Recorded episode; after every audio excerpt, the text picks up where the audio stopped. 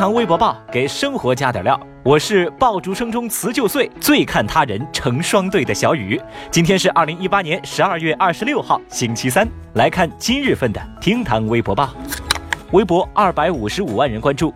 在二十五号凌晨，演员赵薇在微博上晒照送祝福，但有网友在下方评论道：“你好啊，新加坡人。”赵薇本人在这条评论处回复说：“不是。”那这番互动呢，是引起了大量微博网友的注意。有人呢依旧抨击和质疑赵薇是否还是中国国籍，也有不少微博网友表示说：“无脑喷子黑什么不好啊？为什么非要黑国籍呀？脑子进水了吗？”这个事儿呢，在微博热搜榜上是挂上了一天，大家也讨论了一天。看到网友们争论的那么厉害，小雨觉得呢，嗯，大家也是蛮魔幻的啊。既然有这么多人在纠结这个事情，那传说中那位红遍全世界的加拿大电鳗，人家又是怎么成功的呢？啊，我啊，只能确定一件事儿，那就是赵薇夫妇被证监会要求五年内不得进入证券市场。有些事儿啊，一码归一码。微博一百六十九万人关注。明年一月一号起，央行关于非银支付机构开展大额交易报告的新规施行。今后，我们个人使用支付宝或者是微信购物消费达到五万块钱以上，转账金额达到二十万以上，就有可能被列入大额可交易进行监控。那好事者呢，在微博上做了一个调查，叫做“大额转账受可疑监控”，对您有影响吗？小雨发现呢，有百分之七十六的受访者都选择了没有影响。没错，我跟你们一样啊，我连受监控的资格都没有。微博一百四十二万人关注。二十四号，苹果的股价跌破了一百五十美元，近期累计跌幅超过百分之三十，它的市值呢已经蒸发了超过三千九百亿美元。同时啊，现在苹果还陷入了和高通的专利纠纷当中。在这种情况之下，苹果中国是推出了折抵换购的活动，也就是说，苹果回收消费者手中的手机来抵扣对应的金额，购买新的苹果手机。那通过抵消的折扣来算啊，iPhone 10R 是四千三百九十九元起，iPhone 10s 是六千五百九十九块起。这也被媒体评论为是苹果进入中国市场以来所推出的最大优惠活动。面对史上苹果最大的优惠活动，微博网友们的普遍反应呢都很冷淡。而最尴尬的是，相关词条之所以上了热搜，并不是大家关心这优惠力度有多大，而是大家呢都在纷纷剖图，比拼谁的手机可以折扣的金额更低。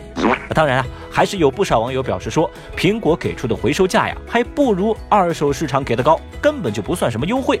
哎呀，在小雨看来呢，这个事儿啊，用一句话就可以概括：苹果降不降价？我们都买不起。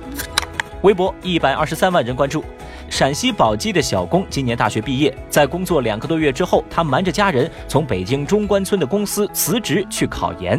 他表示，在工作过的单位啊，本科是最底层的，其他人都是硕士、博士，即使家里不支持，自己打零工也要去考研。由此呢，微博上掀起了一场关于学历重要性的讨论。因为有和小工同感的网友不在少数，本科学历真的属于职场的最底层吗？节目下方评论区来谈谈您的看法，来晒晒您的学历，来呀来呀，互相伤害啊！最后，我们再来看一下二十五号微博热搜榜的其他情况。据美国媒体报道说，二十四号达美航空公司从北京飞往西雅图的 DL 幺二八航班，二十四号疑似因为发动机故障紧急降落在美国阿留申群岛的谢米亚岛。目前，该公司已经派遣了一架飞机前往谢米亚岛接滞留的一百九十四名乘客，继续前往西雅图。这件事情呢，是获得了微博二百三十五万网友的关注。二十四号，BBC 撰文介绍《延禧攻略》。BBC 评价像《灰姑娘》式故事的《延禧攻略》有浪漫爱情的片段，但同时也有仇恨、阴谋、毒害对手的情节。剧中女主角并没有像中国传统女性那样被教导要宽容、顺从和展示脆弱，而该剧最终是在爱奇艺上创下了总播放量突破一百五十亿的记录。相关消息获得了微博五十六万网友的关注。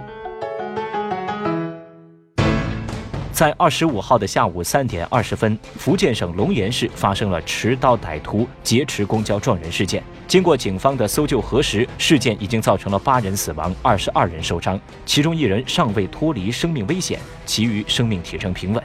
经过公安机关初步侦查，犯罪嫌疑人邱某，男，一九七零年一月出生，龙岩市新罗区人，无业人员。因为和当地居委会干部有积怨，事发当日，居委会干部到嫌疑人家中为其父亲拍照办理优抚证，产生矛盾，犯罪嫌疑人持刀杀人，而后劫持公交撞人。案件的具体情况正在进一步调查中。听堂微博报，下期节目接着聊。